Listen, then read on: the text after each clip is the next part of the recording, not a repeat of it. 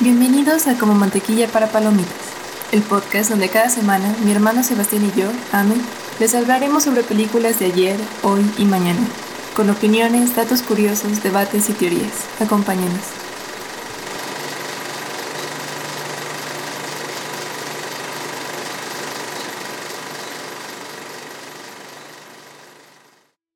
La vida está llena de decisiones difíciles.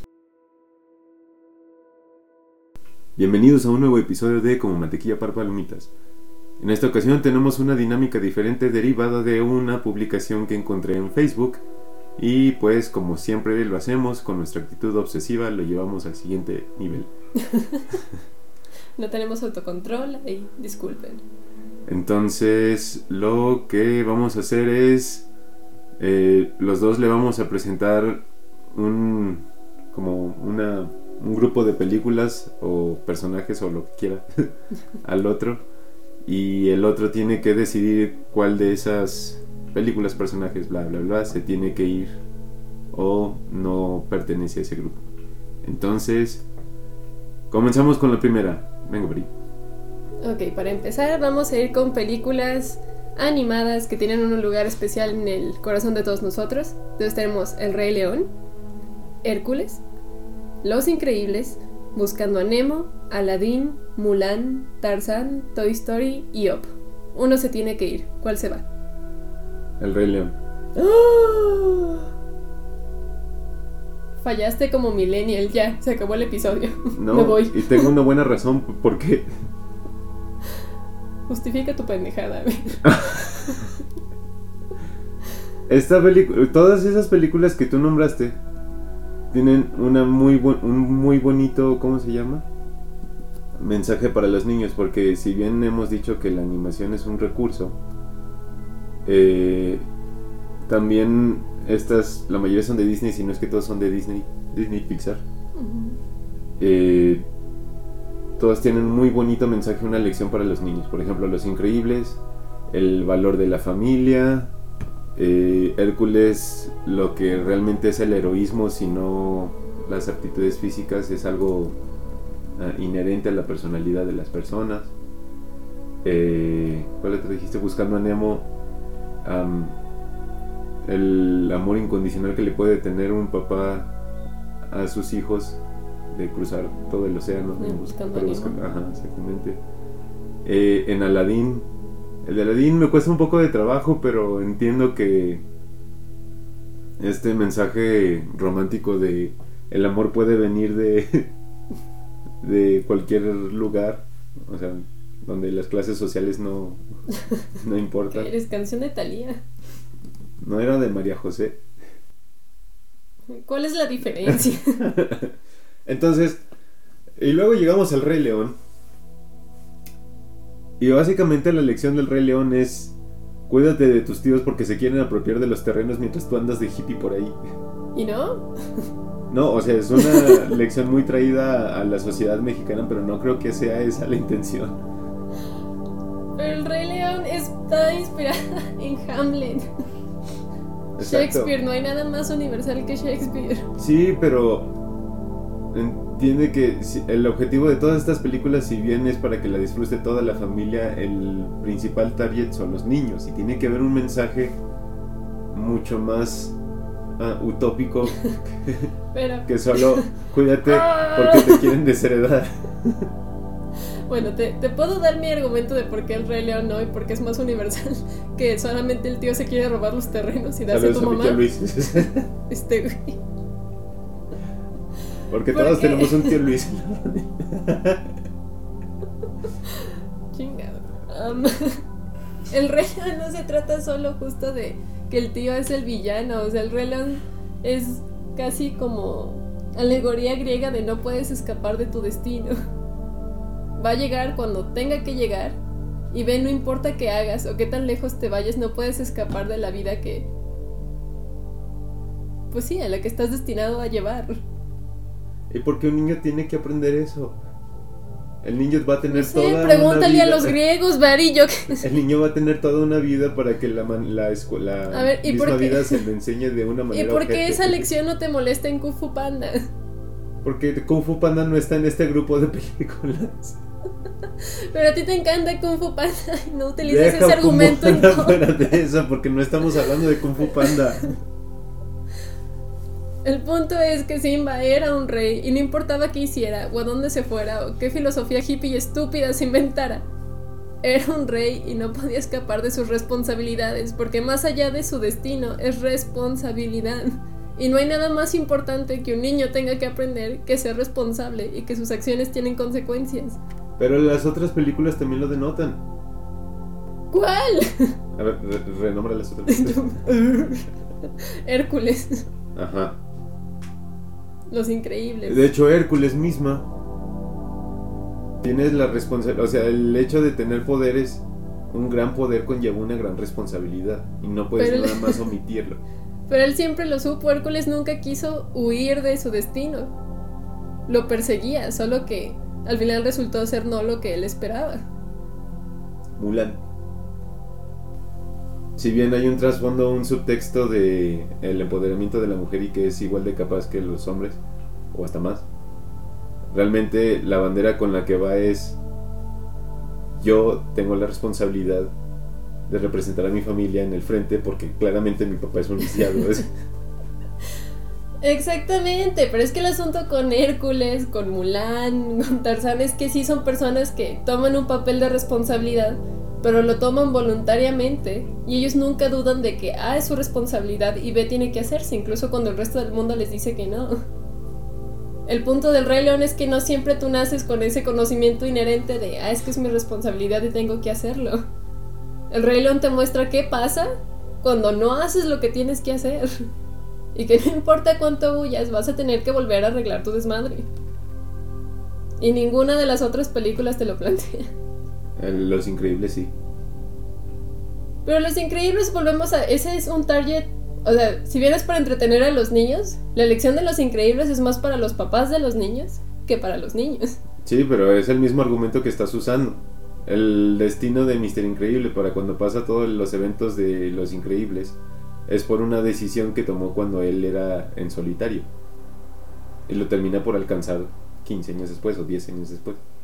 Pero es diferente porque él no está huyendo de su responsabilidad como tal. Él está en una crisis de los 40 intentando recuperar su gloria juvenil.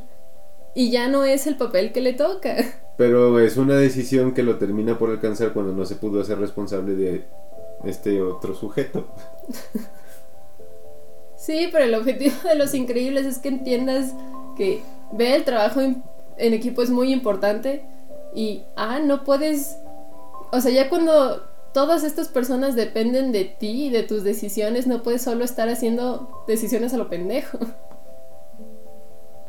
Mm. No sé, yo sigo pensando que lo que sí tiene que ir. No sé, yo sacaría op. Oye, sí, porque yo- de cuando vi esta publicación, muchos decían. Op. Y yo, ¿qué? pero Up es una película bellísima. eh. ¿Por qué sacarías op cuando el Rey León está justo? Sí, exactamente. O sea, ni siquiera no tuve que ver las demás. No sé, fíjate que, o sea, sacaría op. No Manches, Up te parte el corazón en toda la película como cuatro o cinco veces. Es de las películas más emotivas que ha hecho Pixar y eso ya es decir Bastante. bastante. Y es una gran película, o sea, no la saco porque no me guste o porque no crea que es una buena película. Pero yo la sacaría porque no siento que sea tan universal como las otras.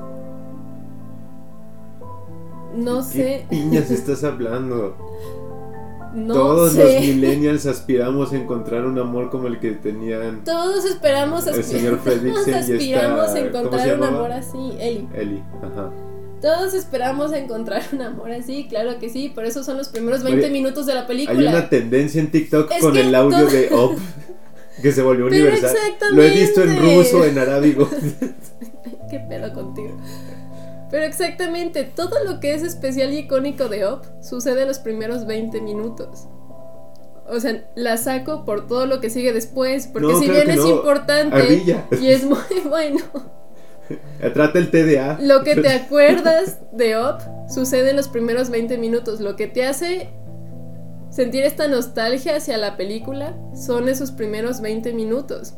Y las otras 2, 4, 6, 8 es toda la película. Claro que no. Claro que sí. Claro que no. Claro que sí. Sí, por ejemplo, eh, de todas estas, y son puros pesos pesados. Estamos hablando de que, que la todas que- tienen un premio Oscar. cualquiera que, eligieras, este, podría, podría ser un digno respetable, excepto el Rey León. Pero, ¡No! por ejemplo, Hércules. Ajá. Hércules para mí, de todas estas, la podría poner como, como, Cuidado, estás en terreno muy peligroso ahorita. como la quinta sinfonía. O sea, es, es sublime en Ah, toda sí. su estructura, es legendaria, va increciendo de poco, tiene un final épico. Exactamente. Mulan lo mismo, pero en chino. Cancelados. Toy Story es, es legendaria. Toy Story. Pero exactamente, estás probando mi punto. Todas estas películas son excelentes de principio a fin. Excepto Yo- el Rey León. El Rey León es excelente de principio a fin. Claro y que Up no. alcanza su prime en los primeros 20 minutos y desde ahí solo va intentando alcanzar lo que hizo los primeros 20 minutos y no lo logra. No porque sea malo, pero no vuelve a ser. No Pero es que esa creciendo. película fue creada en ese sentido. Y por eso se tiene que ir. No, no se, se tiene que ir el Rey León. No se va a ir. Ok, bueno. Bueno, en tu top se va el Rey León, en En- el mío se va Up. Ajá. Ustedes díganos. Les vamos a ir poniendo en la galería de la, ¿cómo se llama? del episodio um, los, los tops que vamos haciendo. Voten. Voten. Ahora, ahí va el mío hacia ti. A ver. Los filmes de los 70s, 80s, 90s. Son solo cuatro, te voy a poner cuatro y tienes que elegir entre esos. La primera de Batman, de Michael Keaton. Ok. Indiana Jones y el Arca Perdida. No Karate me gusta Kid. dónde va esto. Karate Kid. Y Volver al Futuro. Uno se tiene que ir. Uno se tiene Ay, que ir. por un momento creí que solo podía salvar a uno y dije, no, No. así vete a la. Y ya sé cuál vas a decir. Indiana Jones. Ajá. I- Indiana Jones. Pero justifique su respuesta. Es que. Fíjate que creo que el- la audiencia para las películas de Indiana Jones es más reducida que las demás. Entonces siento Sí. que le haría mayor daño al mundo si elimino alguna de las otras que si elimino Indiana Jones. Eh, sí. No, pero ¿sabes qué? Bueno, íbamos a hablar de esto después. Pero en The Big Bang Theory hay un episodio donde Sheldon obliga a ver a Amy eh, Indiana Jones y el arca perdida. Y le dice que Indiana Jones no exactamente, Indiana Jones. exactamente. es completamente irrelevante. Es Ajá. como Gabriel en High School Musical 2. Ajá, justo. Porque, eh, bueno, va, qué manera de, de aterrizar. y, y por ejemplo, en la de Batman, si no existiera Batman, pues qué piñas fuimos a ver. Sí, sí, exactamente. En Karate Kid, si no ex- existiera este Daniel LaRusso. La película no sucede. No, incluso puedes agarrar a otro niño, pero no creo que tuviera la misma química alumno maestro que tiene con Pat Morita. Es que de hecho lo que hace a Karate Kid tan icónico, porque la lección es, incluso si quieres un poco cliché, sobre todo para hacer los ochentas, Claro, todas las películas iban más o menos en ese tenor, es la química que ve entre los personajes de Daniel LaRusso y el señor Miyagi. Que también es muy parecido a lo que sucede en Back to the Future, pero ahí sí la con historia... Michael J. Fox y, y Sí. el doctor, ¿cómo se llama? Pero ahí sí la historia y la temática sí le dan como ese toque especial. O sea, lo que mantiene que la película funcione como lo hace es esta química, pero la película es mucho más que esa Sí, química. o sea, desde el... Ha habido un sinfín de películas, series, cortometrajes, etc, etc, que juegan con el viaje en el tiempo. Pero cada vez que alguien te dice viaje en el tiempo, Back to the Future. Back to the Future, porque el nombre, por favor. y más recientemente Interestelar. Sí. Que yo tengo un problema con Interestelar. Y creo que ya lo hemos hablado, pero eh, Back to the Future. Y no solamente en la primera, lo pudo llevar en la trilogía. Es que esa se nota, de hecho, que estuvo planeada Como todo este tiempo como trilogía. Porque la manera en la que acaba la primera, tú dices, claro que va a haber segunda parte. Esto no lo pudieran haber dejado como final abierto nada más. No, era claro sí. que iban a sacar Ajá. la segunda parte. Cuando se acaba la segunda, y mismo te ponen el tráiler de la tercera. Ajá. O sea, esta siempre fue la idea y es el viaje perfecto tanto para Marty como para el doctor. Totalmente. Doctor Emmett Brown. Sí. Y mientras tú ves todo esto, te la pasas bárbaro. sí, sí, sí, no, es buenísimo. Es- después de Star Wars es mi saga de ciencia ficción favorita. Es correcto. Y se los explicaba a mi mamá y a ti esa vez como... Es que dentro de la ciencia ficción es como la historia más fácil de seguir. Ajá. Es como la más cercana y aterrizada. Que aún así tienes que. ¿Cómo se Ah, llama? tienes que poner atención porque es ciencia sí, sí. ficción, pero... Sí, totalmente. Entonces, bueno, creo que este estuvo sencillo. Creo que no podemos ahondar más, Sí, no, no creo que podamos ir más lejos con eso. más lejos con esto, pero, pero estuvo bien, me gustó tu respuesta. Estoy completamente de acuerdo contigo. No creo que deba de agregar Nada más. nada más. Creo que te toca. Muy bien. Ahora vámonos al cine de superhéroes. Fuck. Tienes el Capitán América y el Soldado del Invierno, Infinity War, Endgame y la tercera de Spider-Man de Tom Holland. Una se tiene que ir. Endgame. Sí, también lo supo. Es que, a ver. Pues es que mi argumento va, tiene una falla axiomática, pero está bien. Pero me voy a morir defendiendo.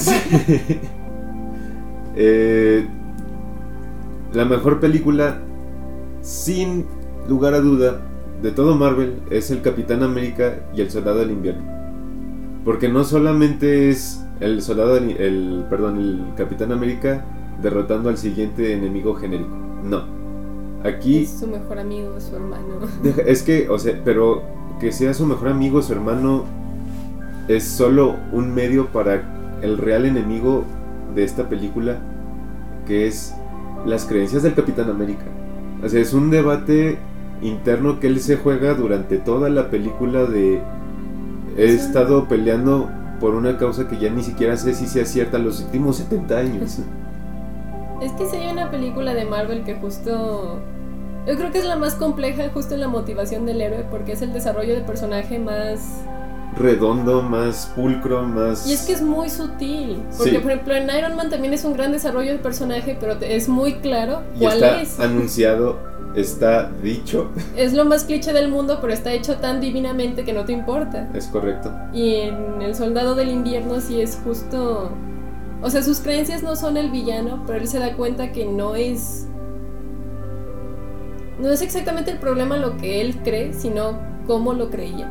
Es Porque ya para el final de la película y de la saga como tal, es como de yo creo en las buenas personas, en los buenos corazones, pero ya no en las estructuras. Sí. Sí, sí, sí. Entonces es como evolucionar como esa misma... No, y el mensaje político filosófico que trae es de somos humanos, no somos naciones. ¿no? Y puedes castigar a alguien si no ha cometido el crimen, Ajá, solo porque es propenso a cometerlo. es correcto. Y en ese caso no estarías haciendo tú también un crimen, es muy paradójico. Sí, sí, sí, sí, sí. Porque ¿cómo te puedes sentir después de tú haber pedido evitar algo y, y no hacerlo, ¿sabes? Y no lo hiciste, lo pero qué tal que nunca iba a suceder, solo estaba ahí latente Ajá. y tú cometiste el crimen ahora. Sí, sí, sí. Y por eso en nuestro... ah, ¿Cómo se llama? Nerdy Palusa, el Capitán América fue el, El ganador. el ganador. Ahora, este, defendiendo a Avengers Endgame, es de todas las películas, nada más de Vengadores, no voy a hablar del MCU. O sea, lo que es Vengadores, los héroes más, ¿cómo se llama? Poderosos del Poderosos planeta. del planeta, eh, la era de Ultron, eh, ¿cómo se llama? Infinity War y Endgame. La más redonda, y eso que yo amo mucho la primera, pero la más redonda es Infinity War. Porque Sí, se mete por los huevos este cliché de los, ¿cómo se llama? Los héroes siempre ganan. No, no ganaron. Incluso te dejaron contra las cuerdas. Ni siquiera tienes chance de decir hay revancha. No sabes si va a haber revancha. Nadie sabía, o sea, claramente todo el mundo sabía. Sabía, pero Pero la película se encarga de decirte, o puede que no.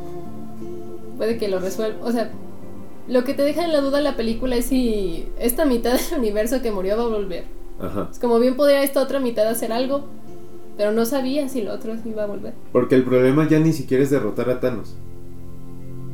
O sea, el villano ya pasa a un segundo plano en ¿Cómo? esta problemática de la película. ¿Cómo arreglamos lo que hizo? Ajá, exactamente. Y, y eso le da un peso sustancial enorme a esta película. Y aparte, lo bello de Infinity War es que puede funcionar por sí sola. Es como un episodio muy grande de los Power Rangers. Episodio. Entonces, este, la verdad es. Yo creo que de las cuatro de los Vengadores, sí son cuatro, ¿verdad? Sí, Hasta ahorita. hasta ahorita. Este, de las cuatro de los Vengadores, la verdad es. Es buenísima, es la mejor. Y eso que existe en los últimos 15 minutos de Endgame. Sí, es que volvemos a Endgame como conclusión, es una excelente película, como película por sí misma, no. no, El- deficiente. De hecho, el villano solo se sostiene en lo que fue Thanos en Infinity War, pero como tal en Endgame no es un buen villano. No. Es de hecho muy pasivo. Y las motivaciones que tienen se vuelven muy triviales en vez de. Este. ¿Cómo se llama? Ser mesiánico que se creyó Thanos. Sí, ya se vuelve, no sé, no, no me agrada ese. tanto. Ajá. Que eh, con ese argumento también podríamos hablar de la tercera de Spider-Man, pero ahí el elemento Ajá. nostalgia es tan, pero tan poderoso Es que. que le ahí- gana a cualquier cosa. Ahí voy. Y aún así, el duende verde de Spider-Man No Way Home es increíblemente bueno. Es un Ah, ese super sí es un villano. Ese sí es un villano. Y aparte, el, ar- el arco de desarrollo de personaje del Doctor Octopus, buenísimo. Porque va de un villano a un más villano. Que ahí me causa un poco de problema porque se siente más artificial. Por ejemplo, en la de Tobey Maguire, de verdad fue un desarrollo del villano de bueno a malo a bueno otra vez. Ajá. Y en No Way Home es te arreglamos con este chipcito. Sí, pero. pero nos da este super diálogo de. Peter, ¿cómo has crecido? Ay, no. Es que por eso Todo te digo. quisimos llorar ahí. El factor nostalgia. No creo que nadie haya explotado el factor nostalgia como hizo Sam Raimi en No Way Home. Nadie. Porque si bien hay muchas sagas que se han estado alimentando de la nostalgia, saludos a Star Wars, Sí, nadie lo había podido explotar de esta de forma. esta forma. Porque fue una forma increíble de hacerlo. No, pero aparte, o sea, el, el poder ya quitar a Spider-Man de la sombra de, de De Iron Iron Man. Man. Ah, eso el, se lo concedo. el haberle dado este desarrollo de personaje de dejarlo pobre y sin amigos. El hecho de que se nos haya ido Marisa Tomei como tía May. Es que ya por fin es el Spider-Man Que habíamos que- pedido. que queríamos ver. Sí, y aparte, ¿cómo se llama? Si bien ya sabíamos que esta frase existía, pero el hecho de que la tía May le haya dicho a Peter lo de un gran poder conlleva una gran responsabilidad, era un detalle que necesitábamos en esta saga de Spider-Man. Joder. Joya, exacto. Entonces, por eso yo creo firmemente que la que se tiene que ir es Endgame. Porque si bien nos dio el energasmo más grande del mundo con los últimos 15 minutos, pero no son muy diferentes a lo que hizo Spider-Man No Way Home, Y es que juntando los volvemos- tres Spider-Man. Endgame fue nostalgia de 20 películas, pero que se dieron en 10 años, más o menos. Ujú. Y No Way Home ya eran 20, o sea, era el doble de tiempo. Era. Eran jamás tres generaciones de Spider-Man. jamás creímos sí. que íbamos a volver a ver a Tobey Maguire con el traje de Spider-Man. A mí me preocupaba más Andrew Garfield por todo el hate que recibió. ah, sí, yo. Sí, pero me refiero a ya por la edad Ah, por sí, sí, sí, sí. cómo se fue yendo su carrera. o sea, no esperabas eso de Tobey Maguire. No. O sea, de Andrew Garfield no dudaba tanto, porque si bien sí tuvo mucho hate con su saga, era su superhéroe favorito y él siempre dijo que como tal interpretarlo le había encantado. Pero sí no estaba segura. Pero sí, en este estoy de acuerdo. Excelente. Ok, entonces, ¿quién va? Ah, vas tú. ¿O yo? Sí, me tienes que. Uy, no. Es que estoy buscando y créeme que me estoy esforzando. es que hay uno, pero lo voy a tener que cambiar porque claramente ya sé que vas a elegir. Así que son seis opciones, pero te voy a quitar una porque sé que es. Porque si no lo harías muy fácil. Ajá. Tienes que elegir cuál se va. Las películas de Pixar, el MCU, ujú, el universo de Harry Potter, la franquicia de James Bond o la franquicia de Star Wars. Ok, Star Wars no se va. ¿Cuáles eran los Pixar, MCU, Harry Potter y. James Bond. Mm. Mm. Ay, es que. Es que la sexta era el Señor de los Anillos, pero yo sé que vas a decir Señor de los Anillos. Fíjate que quizás. O sea, para mí no es tan. Es épica. No, yo sé. Y de la última vez que les volví a dar una oportunidad, sí dije, no mames, wow. Mucha trilogía espectacular. Pero no le tengo el cariño que le tengo a otras de estas. Trata de hacer una decisión Objetivo. objetiva e imparcial. Es que. Pero también quiero mucho. Siento que como tal, cinematográficamente, la más flojita es Harry Potter. Como película, sí. Pero- No, bueno, es que no sé, cierra demasiado fuerte. O sea, como que el punto flaco de las de Harry Potter fue el, el- el medio, ¿sabes? Es que no creo que como tal haya una película mala, pero tampoco son el. No son un referente a. Nada en el cine. ¿Sabes? Eh, no sé, es que por ejemplo las primeras dos de Harry Potter, no, las primeras tres de Harry Potter son espectaculares. Y luego el cáliz de fuego y la orden del Fénix dije, "Ah, me cuesta. Pero es que a ti cualquier cosa que tenga que ver más con política en lugar de gente agarrándose a madrazos te cuesta. Pero luego, Justo lo hablamos de, ¿de qué estábamos hablando ayer que también dijiste, justo esa fue tu justificación? Ah, la primera parte de Sin Sajo. Ah, sí. Justo bajo ese argumento. Tú ocupas ver a gente agarrándose madrazos. para no, decir, porque "Ah, muchas de mis bien". películas no tienen, de mis películas favoritas no tienen madrazos. No, pero me refiero a sagas que sí tienen como ese factor violencia. En las partes que no lo tienen, te molesta. Bueno, sí un poco. Pero este, pero por eso ejemplo, tampoco te gusta Star Wars Episodio 2. Sí, Porque es la más política. sí. ¿Ves? ¿Ves? Pero, por ejemplo, a lo que iba, se me hacen medio flojitas. Y luego venimos a El Príncipe Mestizo, El Misterio del Príncipe Esa es la mejor.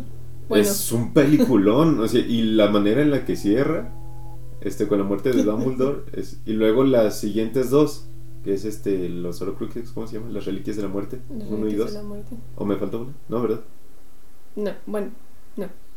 No, después del príncipe mestizo son las, las dos de los reliquias de la muerte. Y esas dos, si bien creo que la segunda es un poquito mejor que la primera, este, bajo el mismo argumento de que es más político que, que otra cosa, eh, no sé, como que,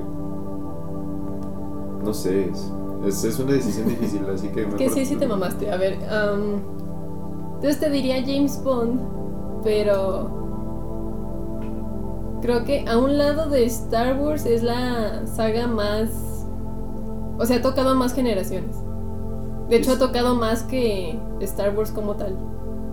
Pero aparte ha sido, bueno, a mí me da la impresión que sí es una, una franquicia que sí ha querido hacer mejor las cosas conforme ha ido avanzando. No solo lo hace para sacar dinero, o sea, cada etapa de un James Bond, a mí me da la impresión de que sí han querido hacerlo.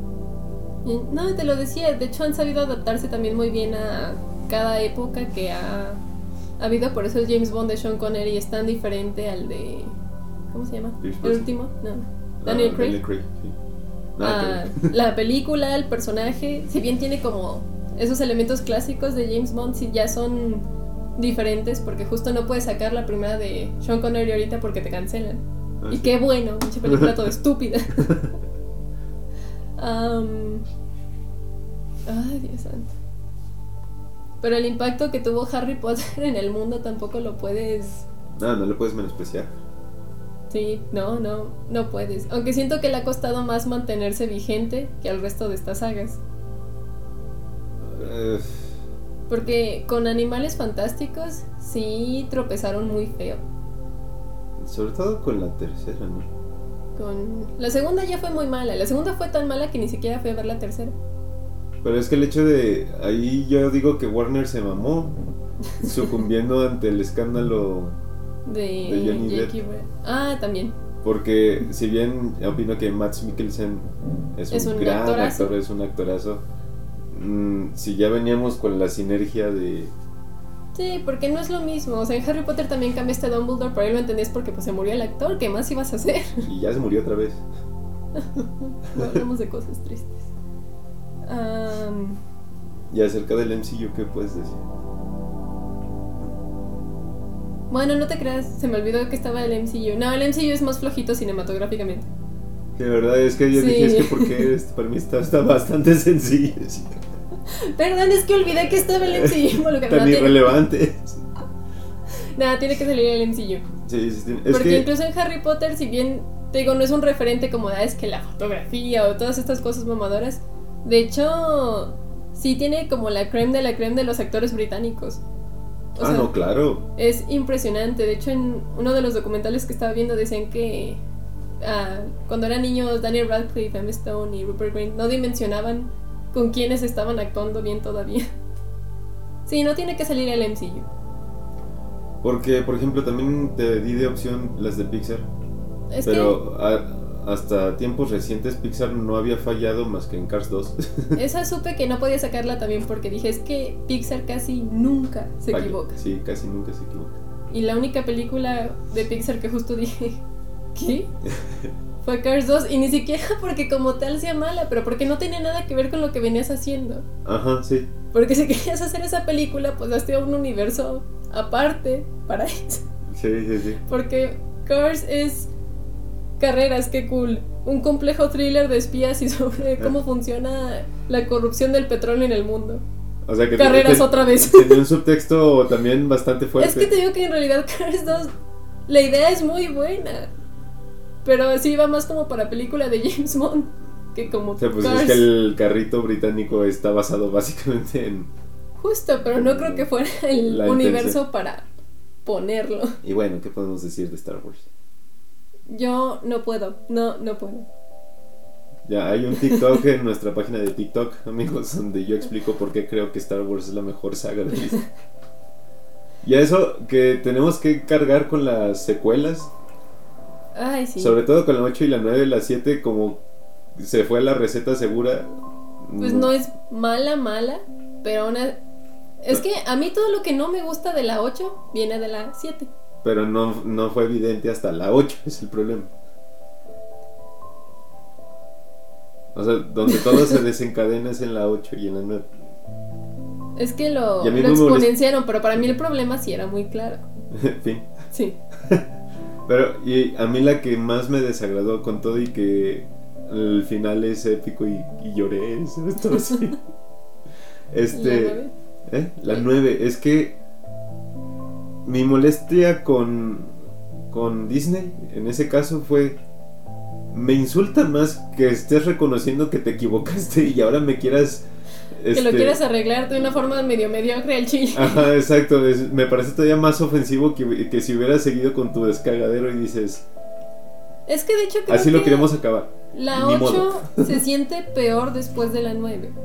Porque si de la 8, o sea, de lo que yo hubiera hecho después de la 8, creo que lo podían arreglar si solo seguían en ese tenor. Es que se siente muy abrupto el cambio otra vez. Porque justo en la 8 es como de es que este ser raro nunca fue realmente nuestro villano, o sea, todo esto era para hacer a Kylo Ren el verdadero villano de todo esto. Ajá. Y se resolviera en este sentido del equilibrio de la fuerza.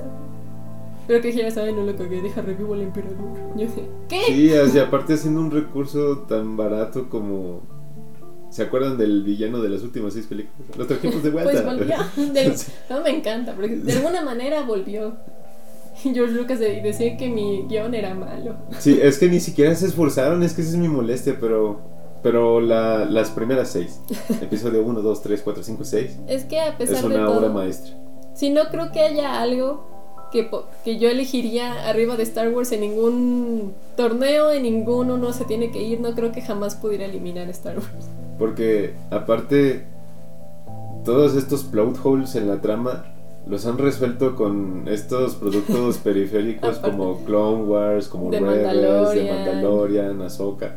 Todo lo que está saliendo ahorita es como, Que remediar el desmadre Ajá. que hicimos. Está y bien está Disney. funcionando. pero sigo enojado. Así que, Me sigue pareciendo una pendejada, pero está bien, lo voy a disfrutar. exacto. Bien, hermano, ahora te toca. Muy bien, ahora te tengo una que... Bueno, a ver cómo te va. Am, Tienes el Imperio contraataca, Los Infiltrados, Damn. Bastardos sin Gloria No mames. y la primera de Matrix. Que la verdad no encontré unos que me gustaran porque la mayoría sé qué vas a elegir, entonces tuve que hacer una mezcla yo para... Y te mamaste, y me mamé. te mamaste. Bueno, que no era mucho más sencilla antes de que le movieran. No mames. Es que, a ver, vámonos por partes. Tenemos lo mejor de Star Wars La, me- la mejor película de Star Wars. contra lo mejor de Matrix, Contra la mejor de Matrix. contra para mí lo mejor de Scorsese, La de los infiltrados. Es que no sé, ahí. contra Tarantino, que él no tiene un mejor o peor, siempre es Tarantino. No, eh, Bastardo sin Gloria. Es una chulada. Si bien tiene un supercast, Christopher Waltz como antagonista. Que se los come a todos. Se los comió a todos, o sea, se quedó pendejo Brad Pitt, se quedó pendejo este, ¿cómo se llama el de The Office? Este, sí, el que está, el- este Ryan The Office. ah, ya, ya, ya, sí, Bill Novak, algo así. Ajá, sí, sí, sí. Este, no, es, es un Un peliculón. peliculón, pero es, a mí se me hace la, y eso que Christopher Waltz nos da super actuaciones siempre que aparece en pantalla. Que de hecho esa es tan Tarantino, pero tan Tarantino que me acuerdo que la primera vez que la vi la empecé a ver como de la mitad. Ujú. Y hubo una escena justo muy violenta, muy Tarantino. Dije, no mames, ¿qué es esta película de Tarantino? Y se acaba, written and directed by Quentin Tarantino. Y yo, claro. Bellísima. Pero aparte el trabajo de esta chica, ¿cómo se llama? La, la que actriz? es, la actriz sí es francesa y... eh, bueno, pero no me acuerdo ahorita del nombre, pero ella también se avienta una actuación excelsa. Ah, Ajá. Y su personaje es esta... Shosana. Shazam. Ajá, pero él dice... ¡Cour, Shazam! ¡Cour! al principio cuando se va. Y dices, no, este bastardo se ve que lo está disfrutando tanto. Y de hecho, ahí, aunque Scorsese lo dijo como algo negativo, si lo tomas como algo positivo, él dice que Tarantino es más escritor que director. Pero creo que en ese en películas como Bastardo sin Gloria, cuando ves la introducción del villano de Christopher Waltz, es algo que solo un escritor podría hacer.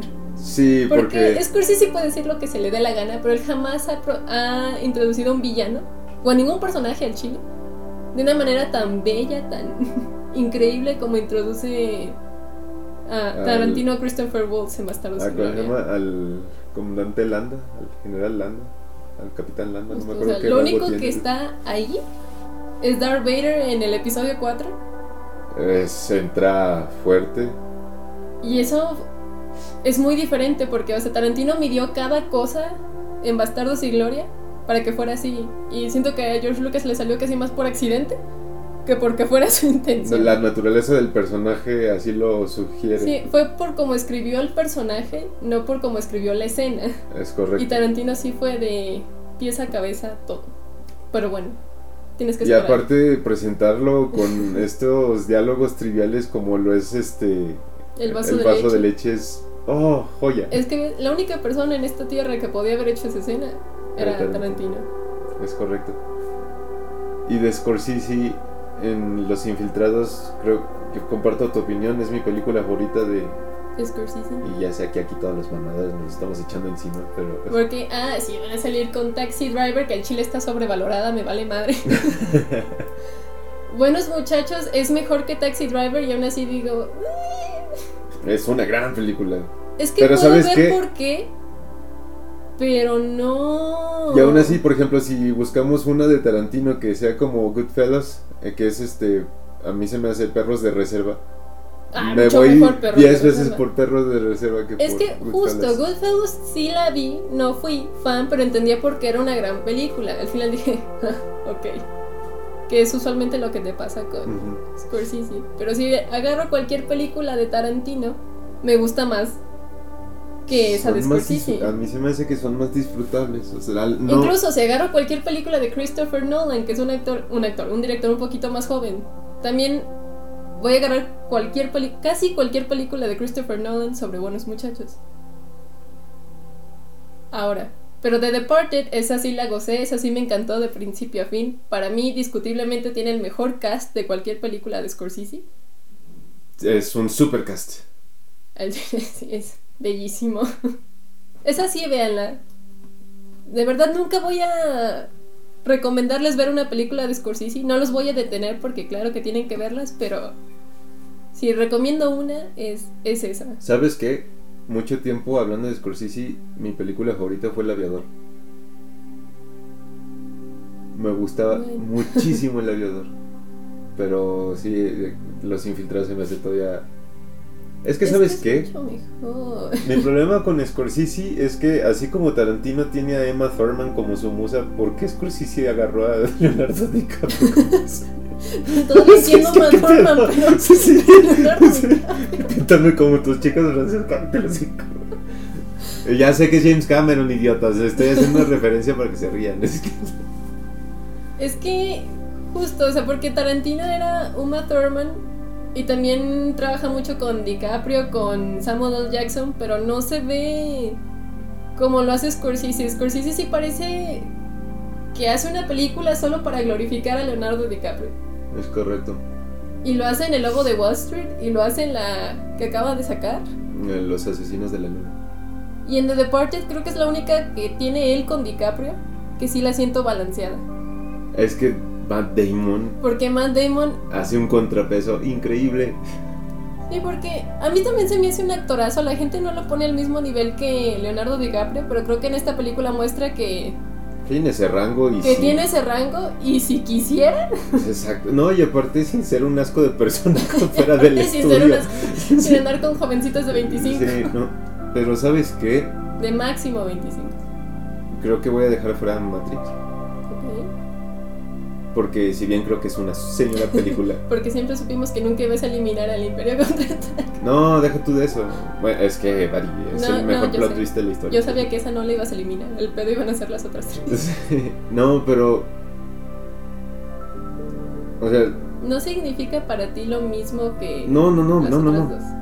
Keanu Reeves, aquí creo que el problema es Keanu Reeves porque creo que en Matrix es su mejor actuación y aún así no le compite a ninguna de las otras. Es que Keanu Reeves en este diagrama de Ben y la- hay gente que se va a enojar, mi mamá se enoja conmigo cuando digo esto, pero es en este diagrama de Ben es como de esos actores que todo el mundo ama, pero no son buenos actores, Ujú. porque no es mal actor, pero no es un buen actor. Bueno, Estamos hablando de Christopher Waltz, de Matt Damon, de Leonardo DiCaprio. No, no Matt está en e- Thurman. ese sí no está en ese rango. Sí, no. No, no, no, no, no está ahí. Y no lo hace mal. Pero, por ejemplo, acabas de ver John Wick 4 ya, por fin. Ya, Gracias. ya por fin vi yo. Este. Y ves a Neo. Y luego ves a John Wick Son la misma 4. persona. Es el mismo personaje, nada más es. diferente. Exactamente. No, y lo que me daba mucha risa en John Wick es que se la pasa hablando en monosílabas. Solo era sí, Pero- no, Pero Ya. es lo mismo en Matrix. Los- la primera que- hora de la película, nada más es Keanu Reeves con su cara de qué verga está pasando. Y hace un excelente trabajo, pero. Y Matrix es de las mejores películas que he visto. O sea, yo creo que sí ha habido. no, es una señora película. Está en este grupo de películas que de verdad he terminado de ver y dije. ¡Wow! ¿Qué? ¡Wow! ¿Qué? Sí, sí, sí, de repente te empiezas a en- cuestionar y. Tú terminas todo logueado. Ajá. Como de, Y- wow. Y sí, sí es cierto.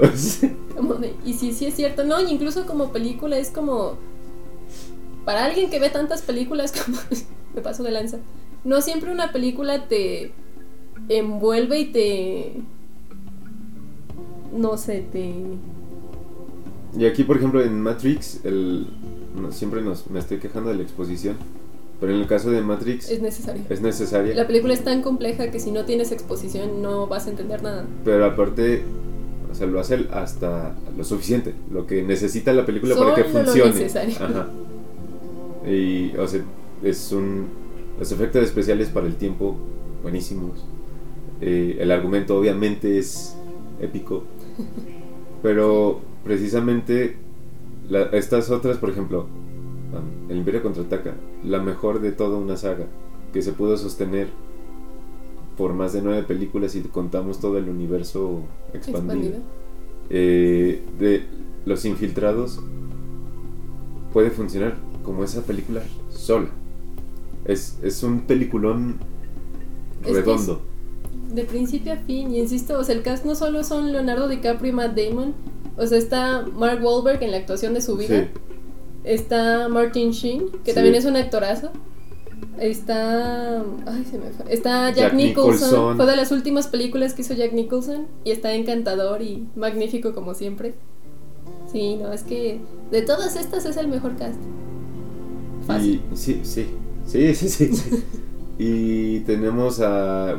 No, ¿cuál era? Bastardo sin gloria. Bastardo sin, sin gloria que también por sí sola es un peliculón, o sea, es redondo, es sublime, estamos hablando de que... Ah, sí, es bellísimo. Pero regresamos a Matrix y Matrix intentó sostener una franquicia y nunca pudo llegar a lo que fue Matrix 1. Es que la trilogía original, la 4 también en este perfil fingimos que no sucedió. Pero la trilogía original es muy buena y es de las mejores trilogías del cine. Pero volvemos a lo que te decía con Indiana Jones, creo que el target de esta película sí es mucho más reducido. Es como de nicho. Sí, porque esta no, o sea, cualquiera sabe de qué hablas. Si dices Matrix, se imaginan la escena de Neo y así. Ajá. Pero es muy difícil que encuentres a alguien que quiera verla. Porque, y aparte, sobre todo ahorita que tenemos una sociedad que sufre de TDA, o sea, tener que tener que soltar el teléfono porque y a, verla y ponerle atención. Sí, porque sí demanda toda tu atención. De hecho, yo no quería verla para cuando la vi, pero dije, tengo tengo que verla, tengo que hacerlo. ¿Cómo puedo decirme cinéfila si no he visto Matrix? Y la vi y dije, ah, no, sí me estaba mamando, tenía que verla. Sí, sí, sí.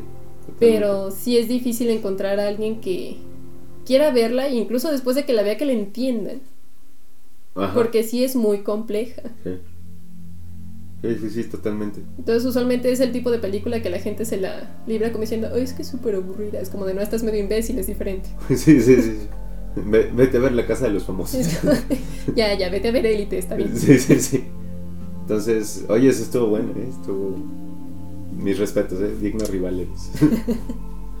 Entonces, amigos, este. De este yo creo que nos vamos a aventar como dos, tres más episodios. Porque es una muy bonita dinámica. yo solo elegí una vez. ¿No te di la segunda? Claro que sí. No.